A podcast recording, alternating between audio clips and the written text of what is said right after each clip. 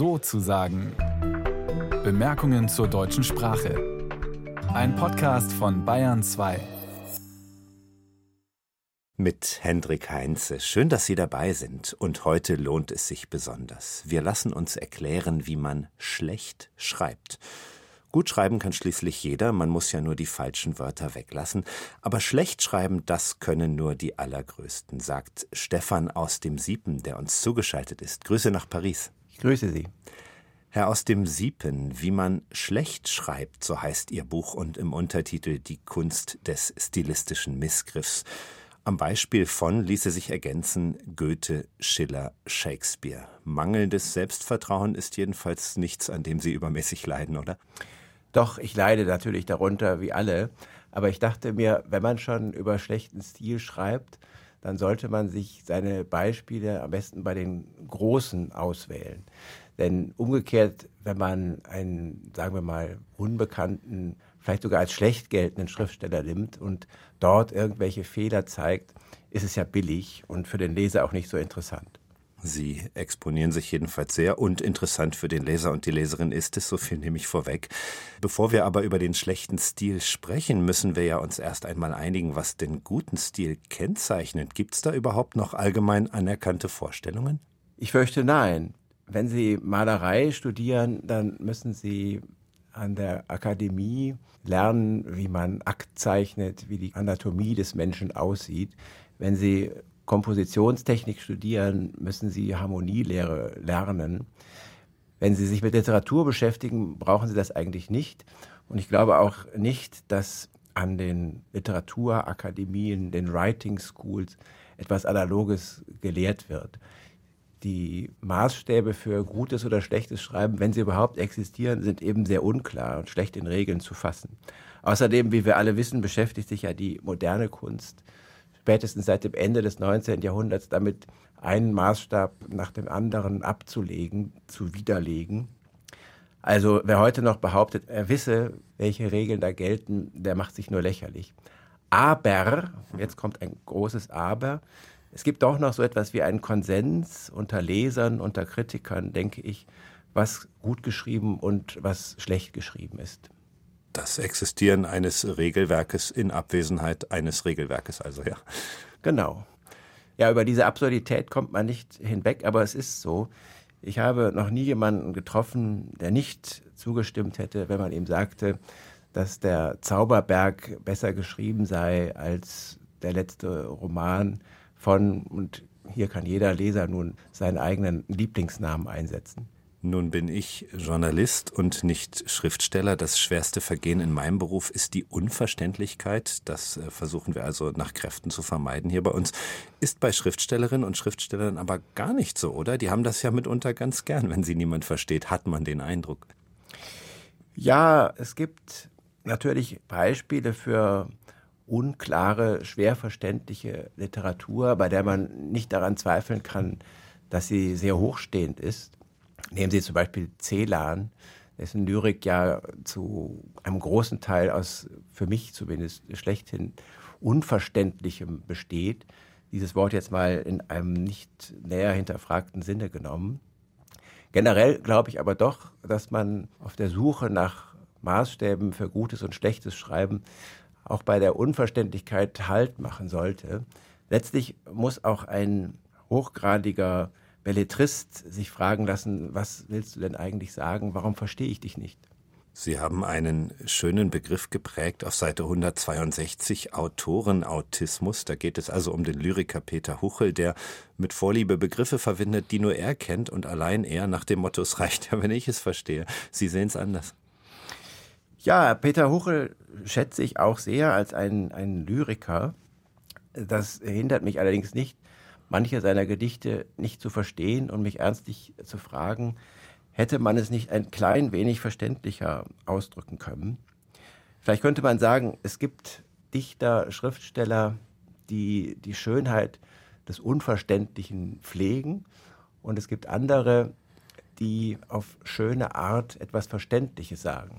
Und der Leser muss sich entscheiden, welche der beiden Schriftstellertypen die liebere für ihn ist. Hm.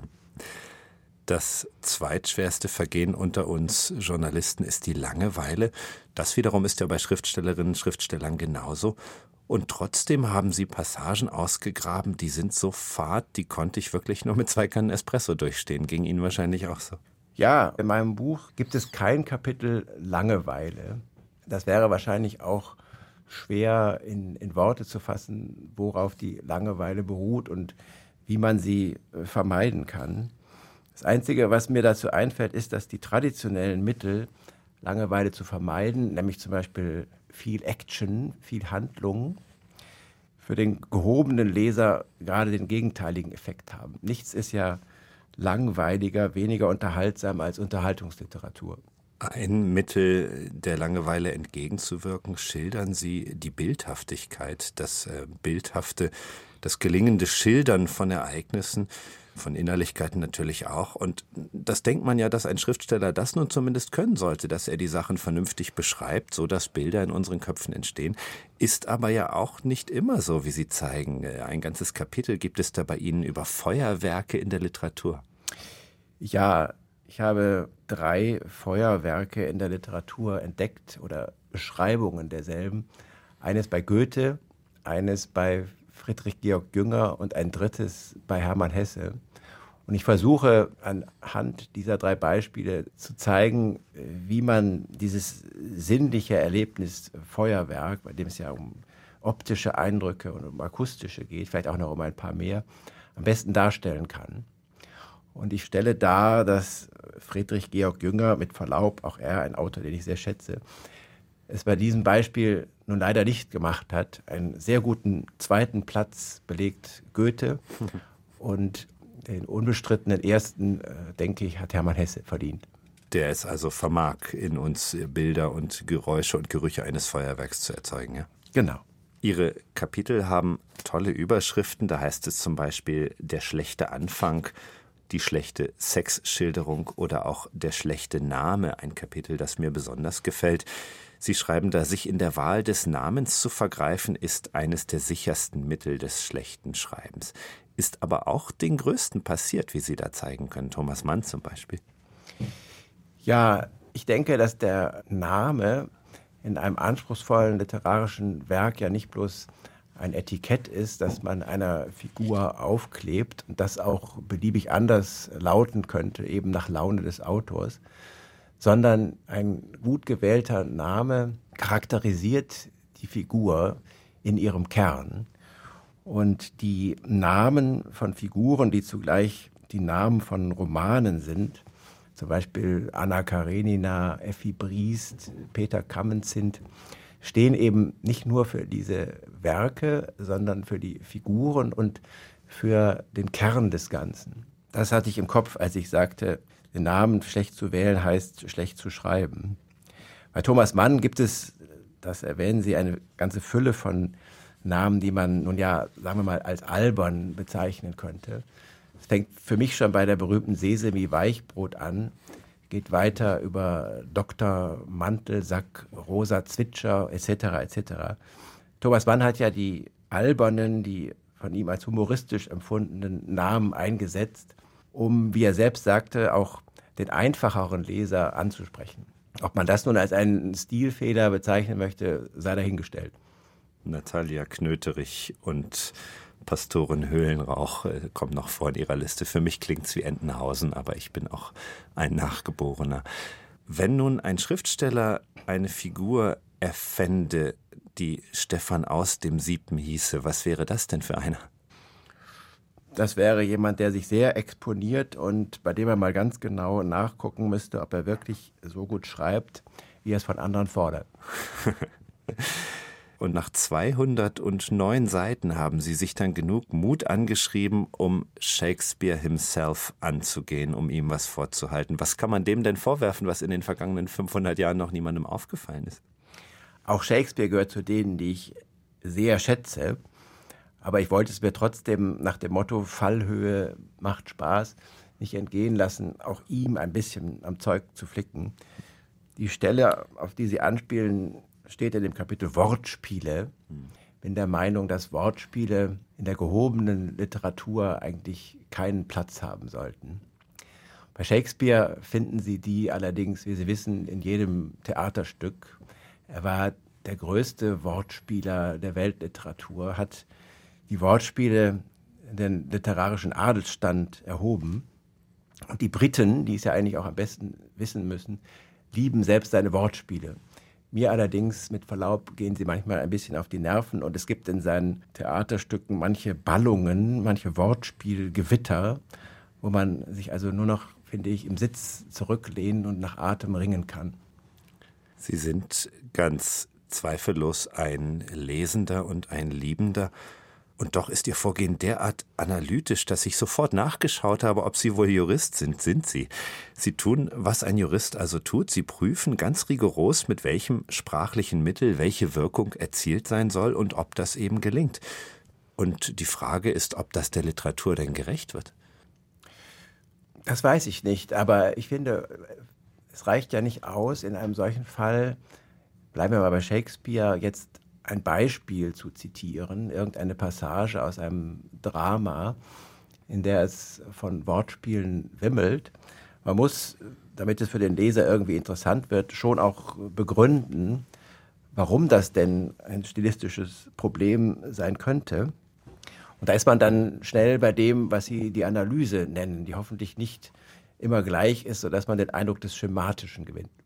Literatur als Architektur war auch ein Gedanke, der mir kam beim Lesen Ihres Buches, dass Sie also nicht nur prüfen auf das Gelingen der einzelnen Mittel, sondern dass Sie auch sich viele Gedanken machen um ja Textstatik könnte man es nennen, also welches Wort wie viel Gewicht trägt, in welchem Tempo die Schriftstellerin da voranschreitet. Textstatik trifft es das? Ja, das ist natürlich in so einem Buch, das nicht allzu ernst, nicht allzu wissenschaftlich auftreten soll, das ist ja ein Anspruch, den ich überhaupt nicht erheben kann, schwierig darzustellen. Da müsste man schon sehr ausführlich werden. Es gibt das Kapitel Überfrachtung. Da versuche ich anhand von Sätzen, die zu viel Information in zu wenig Worte packen, zu zeigen, dass die Sprache, wenn sie schön sein soll, auch sozusagen Luft zum Atmen braucht. Der Autor sollte nicht versuchen, in einem möglichst komprimierten Satz jedem Wort eine Last von möglichst viel Sinn aufzubürden.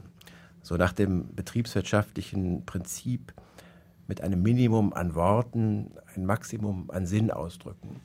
Das ist etwas, was in der Mathematik vielleicht intellektuell reizvoll ist, aber ich denke in der schöngeistigen Literatur nichts zu suchen hat.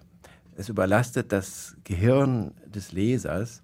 Er gerät beim Lesen in eine Art Keuchen und kann den Satz nicht mehr genießen.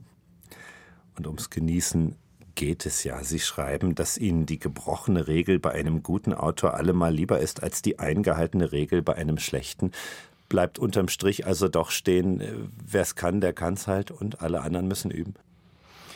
Ja, damit führt sich das Buch dann selbst äh, wieder ad absurdum. Aber um der intellektuellen Redlichkeit willen kann man diese Einsicht natürlich auch nicht verschweigen. Das heißt, auch nachdem Sie beträchtliche Kraft auf die Analyse aufgewandt haben, lassen Sie doch auch gerne mal was durchgehen, wenn es Ihnen nur Freude am Lesen bereitet, ja. Ja, natürlich. Darauf kommt es ja letztlich an. Ich habe so diesen sehr simplen Ansatz, dass das Lesen ein Vergnügen sein muss und dass eben der gute Stil die beste Voraussetzung dafür bietet. Aber es gibt ja auch Bücher, wir alle haben sie irgendwann gelesen, die man im Grunde für schlecht hält, stilistisch und in anderer Hinsicht, bei denen man aber trotzdem großes Vergnügen gefunden hat. Da muss dann eben der, der beckmesserische Analytiker schweigen und sagen, es ist trotzdem gut. Und dann gibt es ja noch die eine wollte mehr, den absichtlichen Stilverstoß. Ja, also es ist ja von den iranischen, den persischen Teppichwebern überliefert, dass sie extra immer Webfehler einarbeiten in die Teppiche, weil Makellosigkeit allein dem Höchsten vorbehalten ist. Äh, sie nennen Autoren, die machen das ähnlich, die arbeiten extra Fehler ein. Ja, Sterilität, Vollkommenheit wird von vielen ja als äh, langweilig empfunden. Und ich beziehe mich da nicht auf die persischen Teppichweber, obwohl ich dieses Beispiel wunderbar finde, sondern auf die italienische Renaissance. Die Bildhauer, zum Beispiel Michelangelo, bedienten sich der Methode der Sprezzatura, der bewussten und gewollten Nachlässigkeit. Sie bauten kleine Fehler ein oder sagen wir, sie arbeiteten bestimmte Partien ihrer Figuren nicht vollkommen aus, um eben diesen Eindruck des Überpolierten, des Allzu Perfekten zu vermeiden. Das ist, muss man sagen, etwas, was sich bei den allermeisten Schriftstellern von ganz alleine einstellt, weil sie nicht in der Lage sind oder keine Lust haben, ihre Sachen perfekt zu polieren. Aber bei manchen ist es in der Tat wohl, vermute ich, auch Absicht dahinter. Wie man schlecht schreibt, haben wir erfahren von Stefan aus dem Sieben. Und dabei natürlich auch, wie man gut schreibt und worauf es dabei ankommt. Das Buch heißt ebenso, wie man schlecht schreibt. Es ist erschienen im Verlag zu Klampen und kostet 24 Euro. Und wir schließen mit einem gelungenen Vergleich, auch der kommt vor in dem Buch, Manchmal zog durch den Nachmittagshimmel schon der noch nebelweiße, heimliche, glanzlose Mond wie eine Schauspielerin, die erst später auftritt und vom Zuschauerraum aus in Straßentoilette einen Augenblick ihren Kollegen zuschaut, in dem Bestreben, selbst im Hintergrund zu bleiben und nicht beachtet zu werden. Marcel Proust. Ich bin dankbar, dass Sie das zitieren, weil es zeigt, dass in dem Buch eben nicht nur das Schlechte steht, sondern ich hoffe nicht zu selten auch Beispiele für das Sehr Gute zu finden sind. Danke Ihnen, dass Sie unser Gast waren. Ich danke Ihnen.